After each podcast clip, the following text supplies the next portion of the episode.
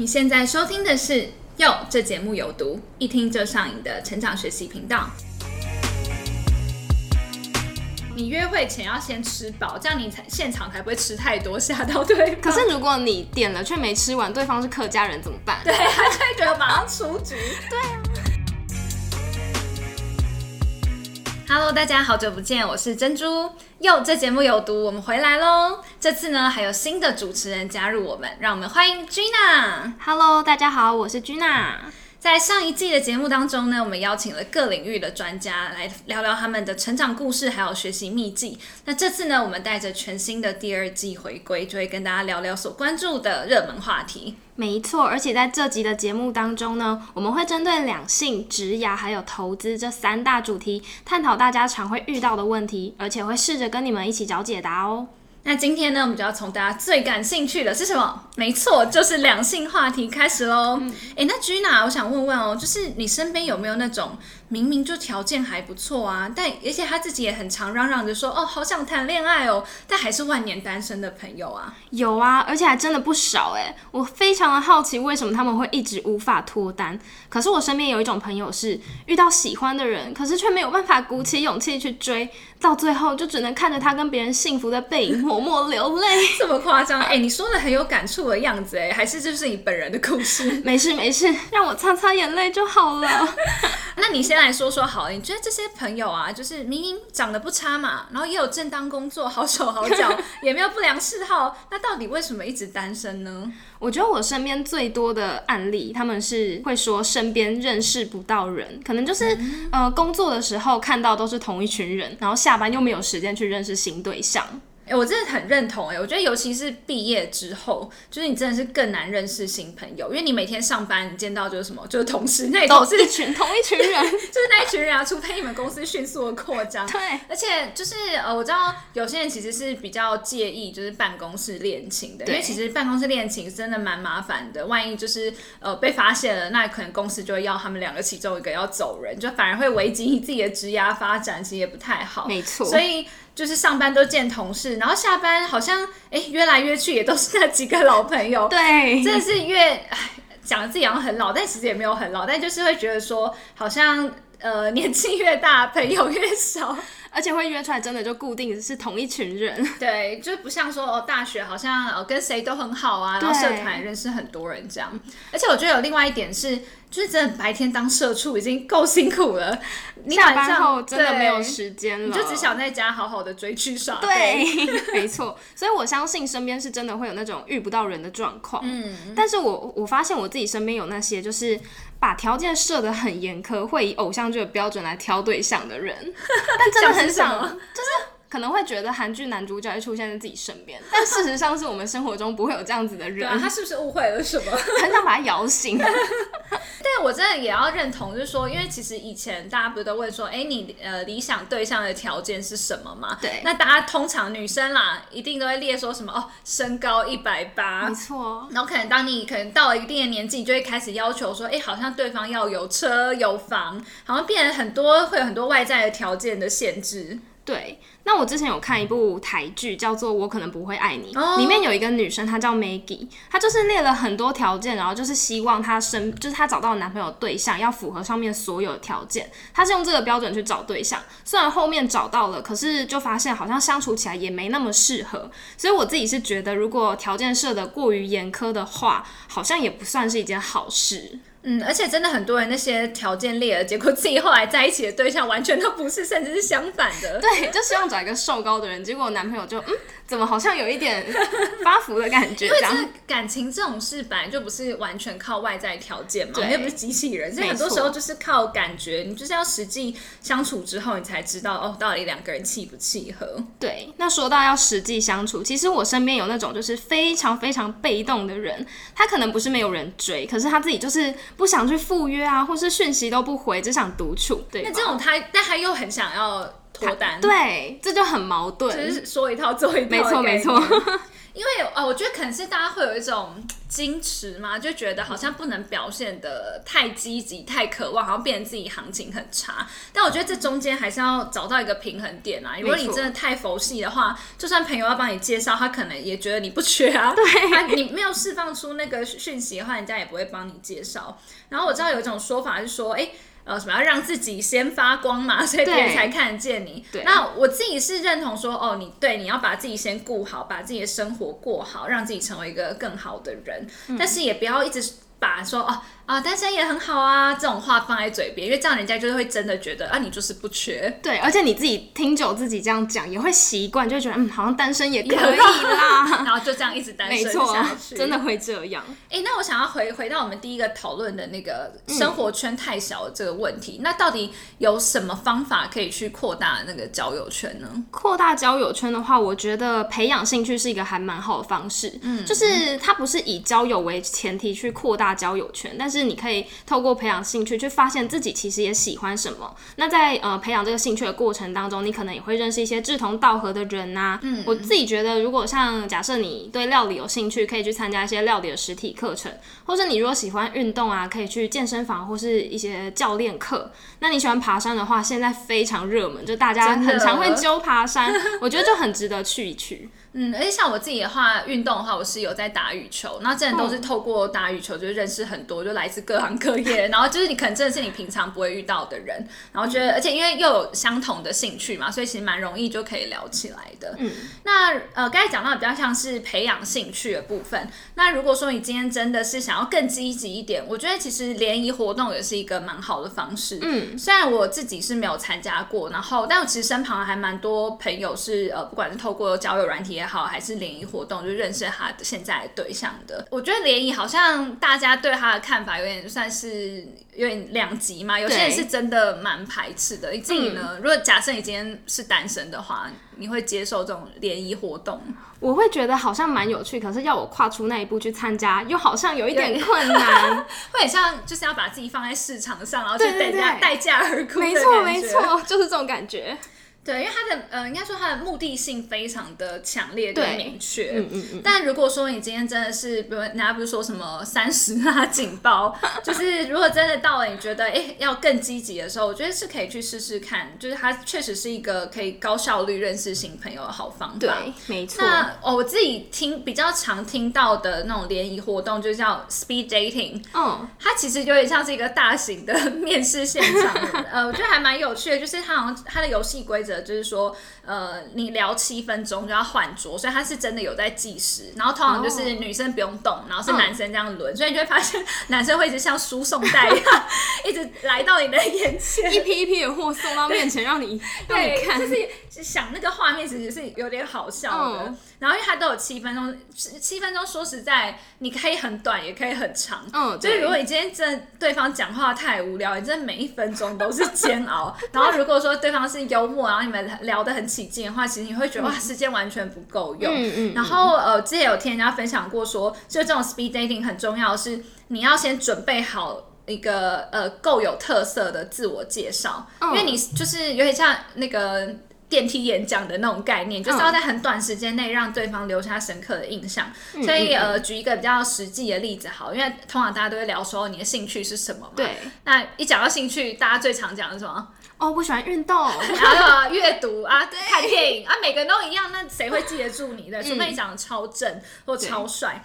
所以，比如说以运动来讲，你就不要说哦。不要只说哦，我喜欢运动，你可以明确说出像是啊，我有在做空中瑜伽，或者哦，我有在玩自由搏击之类的。哦，这种其实还蛮容易让人家留下印象的，因为太酷了，而且他觉得你是一个很酷的人。嗯，哎，这感觉还蛮受用的。嗯，而且自我介绍这件事情真的不要小看它，它是需要练习的。对，我记得在我们第一季，其实我们有找一个脱口秀演员，就是黄小胖老师来访谈，他就聊到说，就是自我介绍一个很重要的重点，就是你要学会在你自己身上贴。标签，但一般来说，人家不是都觉得贴标签是一件不太好的事情吗？对对对，通常会觉得负面，但其实这也标签，当然你自己贴的话，你就要贴正面，说的也是，你不要自己贴负面的标签。它的标签有点像是。呃呃，举一个很简单的例子，就是他他那时候举的例子是在职场上，就是比如说你今天是一个新人初来乍到，那你要怎么让大家对你有印象，刷刷存在感？那你可能就可以把，如果你喜欢喝饮料，你就可以把自己贴一个标签是哦，我是一个爱喝珍珠奶茶的人哦，这样人家是不是在点饮料的时候就会想到你？哎，那个谁爱喝真奶？哎，这家真奶很好喝，记得就是问他要不要一起订。哎，这样还不错哎，从此就不会被忘记了。对对对，就是它是一个很好的刷存在感的方式，所以不只是运用在职场，我觉得运用在这种联谊活动，其实也蛮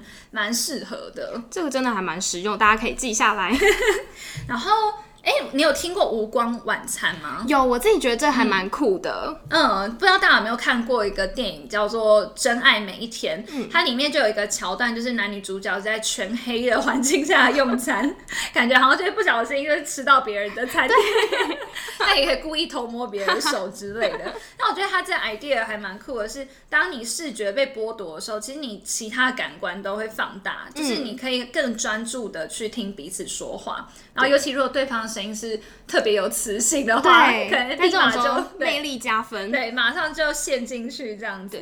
我自己还蛮想尝试的啊，但毕竟现在就是就是不是单身的状态，可能不能随便参加这种活动。但好像也有人是。呃，朋友相约一起去，就是它不一定是只能用于联谊的性质啦。对，我觉得这活动本身就还蛮值得参加看看的。无光晚餐，而且台湾现在真的也有公司在做这件事情，真的是还蛮酷的耶。嗯，现在的联谊感觉就是非常的多元，而且你可以用不同的方式去认识人，不再只是那种以前就是单纯坐下来面对面的那一种，那种可能压力真的就会太大。对，现在其实形式还蛮多元，比如说也有那种呃一起下厨的啊，或者是桌游，或是那种来个什么一日小旅行，对，这种其实都蛮多的。那我身边其实还有一些，就是可能不是靠联谊，他是透过嗯，比如说朋友介绍。那我身边有一些案例是，可能有一个朋友他很喜欢动物，然后他的就是好朋友就帮他介绍了一个也很喜欢动物的人，然后两个人就一起去动物之家当一日志工。哇，好有意义哦！这真的很棒，而且两个人都喜欢动物的话，在那个就是动物之家的时候，你就可以很就是更进一步去认识这个人，而且你们也会有马上有一个共通的话题可以聊。我自己觉得这还不错。后来有在一起吗？他们目前是没有，没有，好可 惜。但是就还在发展当中。我自己觉得就是蛮有机会。的，嗯对，而且我觉得其实真的也不要，就是觉得说哦，好像呃约出去就一定要以在一起为目标，我觉得也不一定。其实你就是保持着一个开放的心胸去认识新朋友。我觉得重点是你要跨出你的舒适圈，对，你的肥宅圈，走出你的小圈圈，你去认识不一样的人，然后去认识不一样的事情。其实你自己心情会很好，而且你可以认识不一样的人。我自己觉得还不错。对，先从离开你的被窝开始吧。没错。哎，好啊，那就讲到说，就是要主动走出去嘛。嗯，有一个我觉得也是大家都会有两两派的讲法，就是说，到底女生在一段感情开始的的时候，应该说在开始之前，女生到底要不要扮演那个主动的角色？哦，我自己是觉得女生可以主动。但是一定要用对方式，毕竟我自己本人就是一个还蛮惨痛的案例。哎，快快分享一下，我很想知道。在自己还比较年少轻狂的时候，就曾经有抱持那种青春只有一次啊，就勇敢去冲吧的心情去追一个男生，结果后来主动告白却失败。所以我最后就决定，嗯，以后如果要追男生，一定要好好观察对方的举动还有喜好，不要再贸然行动。我是觉得女生可以适时的表达自己的情感，但是用对方式的话，真的会让你事半功倍哦。对，因为不是有一种说法嘛，就是呃，男追女隔座山，那女追男其实隔层纱。但其实说实在也没有到这么容易啦，大家不要把它想的太太简单。真的。对，刚才讲到那个年少轻狂的时候，对我本人也是干过这种蠢事。就是我大学的时候，哎，其实也不止那时候，就是其实到现在都脸皮都是蛮薄的，就是都只敢偷偷的暗恋。然后那时候也当然也不懂，就是太太年轻了，不懂要怎么丢球，也不知道怎么明示暗示都不知道。然后自己又是一个很没有耐心的人，所以我就是没有办法忍受那种很长的暧昧期。所以我那时候呃，就是也是抱持着跟你一样的想法，啊，青春就这么一次，就冲出去吧，就是。就是在决定要自己放弃前，会觉得说好像需要给自己一个交代、一个了结，所以就使出大绝招，就是鼓起勇气告白。那想当然尔就一样是死在沙滩上，以失败收场这样。但还我觉得还还好，就是我那时候遇到那个对象，他其实是还蛮呃蛮坦诚的去跟我分享他的想法，他就有给我台阶下，所以其实我们一直到现在都还是朋友。哦，那这样还蛮好对，我们已经当了十年的朋友，我就觉得很不错。就虽然没有在一起，然后我们现在。哎，而且他现在没有对象，我现在已经有对象，所以以以结果论来讲，我们发展的比他好像比较好一点哦。对对对，但他真的是一个很不错的男生，如果大家有缺的话，我可以帮忙介绍一下。呃，对，离题了，离题了。对，所以关于告白这件事，真的是不要不要贸然行动。对对对，那到底什么情况下可以告白啊？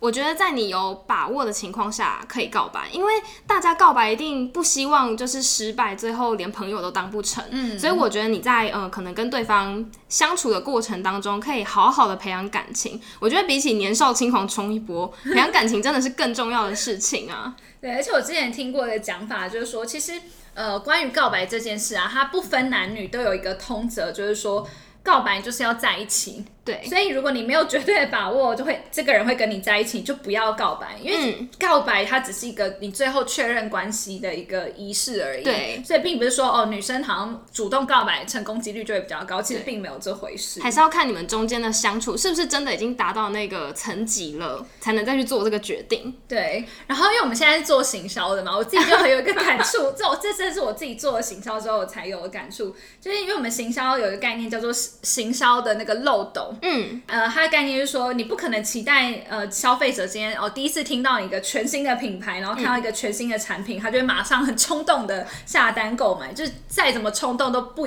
都不会这么蠢。对，他甚至可能还会觉得你是诈骗。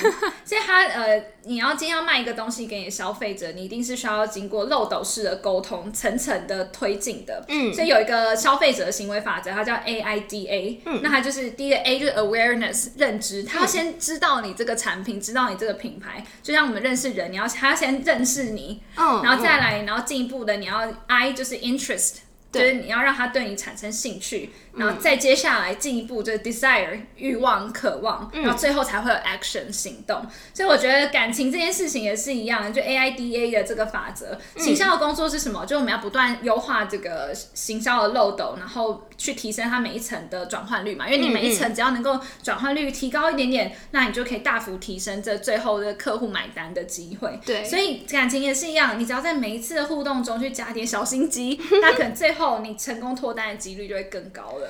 没想到谈感情跟学行销其实还是蛮不谋而合的。大家有没有觉得这一集很赚？就不止 不止听到感情观，然后还可以学一些行销的概念，知识量很充足哦。对。然后呃，而且我们常常会用丢球接球来讲感情这件事情嘛。所以其实暧昧它其实就像打乒乓球一样，它是要有来有往。我觉得这个有来有往很重要，因为很多人他是一上场他就想要杀球，然后想要就干掉对方，不是一上场杀球。他不会让你得分，他只会让你就是挂王出局。没错。然后我是真的有遇过，就是男生在第二次见面就跟我告白，这种真的是太扯了。这就是马上退退后三步，然后就再也谢谢，就再也不联络了这样子。这真的完全就是上场直接杀球的类型。对，然后就直接让他出去，因为只好跟他 say goodbye 了。对啊，因为你根本你怎么可能凭两次见面你就对这个人有？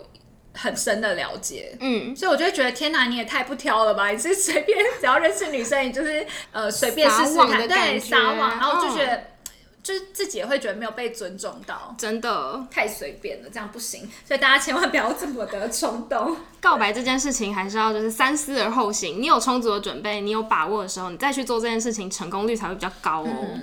那到底有什么丢接球的，就是实用小技巧可以分享给大家？其实我这边有几个小秘诀，我提供给珍珠听听看，你看哪一些你觉得还不错？嗯嗯嗯。第一个是直截了当型，就比如说我听说对方喜欢爬山，那我可能就可以跟他说，哎。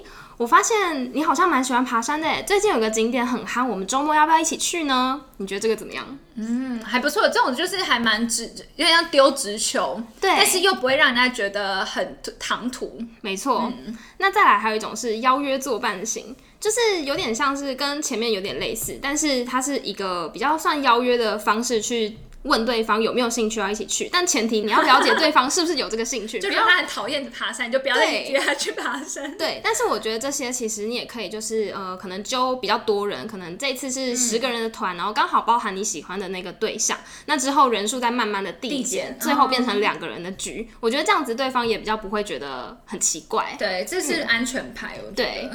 那再来还有一种是请求协助型，呃，就是你可以请他协助一件你觉得不太难的事情，但是是他专业的领域，比如说一些呃三 C 的问题啊，或者是他专业领域他擅长的事情。那请他协助你之后，你可以跟他说，那我下次请你吃饭做一个回礼，那也可以顺便就是约出来啊，然后再多聊聊。哎、这这很心机耶！这还不错吧？而且我觉得女生很适合学这一招，因为其实嗯我知道很多女生其实都是比较那种独立自主的那种形象，但有时候嗯就是你太太强的话，男生就没有表现的机会嘛。真的所以偶尔你还是要稍微有点示弱一下，就是在一些小地方，尤其可能像男生他都觉得哦自己的三 C 很强啊，嗯或者是然后修电脑之类的，就可以适度的去请求协助。我觉得这是一个也算是做球给对方的一个方式。没错没错。对，哎、对你之前有看过，就是有一个日本的广告歌吗？它叫《联谊连续记》。有，我有看那支影片，真的还蛮有趣的。它其实是一个广告，但是到现在都没有人记得它到底在广告什么。但它那个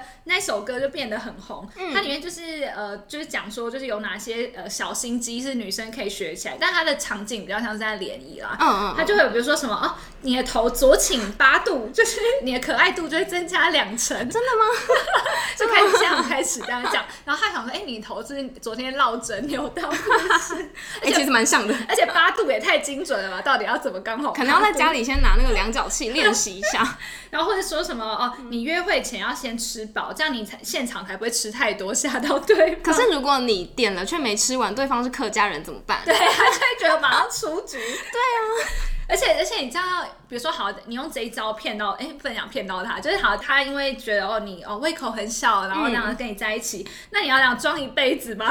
你一辈子都只能先偷偷先吃东西，这样也太。困难了吧？这太累了，这样不行哦。或者他有那种就是说，哦，你要很，就是因为你要制造一些什么，呃，就跟对方有一些亲密接触的机会，嗯所以比如喝饮料，就要说，哦，很若无其事的说，哦，这个很好喝哎，然后立马递到对方面前给他喝。可是这个有一个点是，如果对方有口水病怎么又办？又再度出局了，所以你还是要先调查好对方的那个喜好。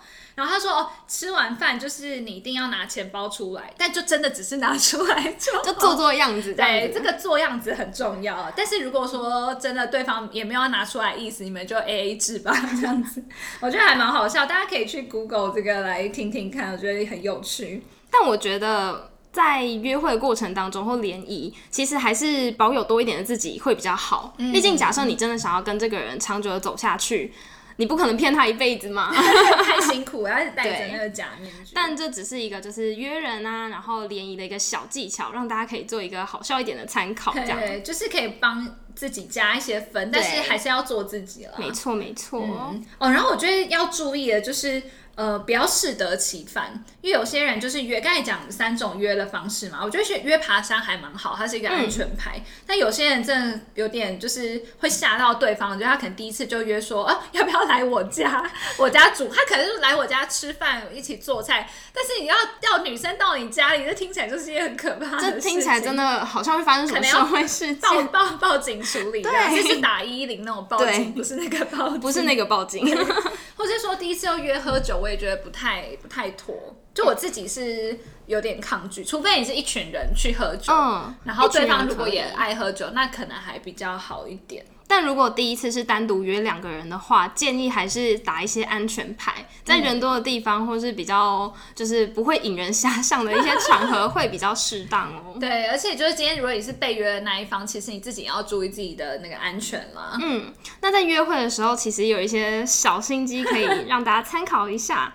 就比如说在人潮比较多的地方啊，或是假设你们今天一起去看恐怖片，其实你也可以试着就是刻意拉一下对方衣服或是包包，哦但在其他时候你就刻意的保持距离，哦，就不要哦，就是也不能显得太渴望。就是好好像有一点矜持，但必要的时候还是可以展现一点的那种感觉。这个这个也是蛮心机的，没有错。那如果你这个时候就是约会的时候还没有对方联呃那个联系方式的话，其实你可以试着就是可能跟对方拍一张合照，然后跟他说，哎，那我们可以加个赖吗？我把照片传给你，因为你直接要赖就有点太太直接了，对，而万一对方拒绝也很尴尬。没错，而且后续传照片的话，你们还可以再多聊一下天，嗯，创造后续的就是聊天机会。真的很多那种小技巧可以学起来，真的，嗯，我觉得今天真的学到非常多实用的小秘技，可惜我们两个用不上，对，都已经有闪，也也希望不要有用上的那一天。没错，没错，没错。所以，如果你今天嗯，听众朋友们是单身的话，务必实际试试看，然后告诉我们有没有用。我们非常期待大家的回答哦。那我们其实也有在 IG 发起一些小试调，那现在就在 IG 搜寻 Yota 台湾，跟我们分享你的想法。想要听什么样的话题，欢迎留言给我们哦。那接下来几集呢，我们也会继续跟你们分享大家在关注的两性话题。那如果你喜欢我们的节目，记得每周三晚上要准时收听哦。那如果是用 Apple Podcast 收听的朋友，也别忘了给我们五星评价哦。哟，这节目有毒，我们下周三见啦，拜拜。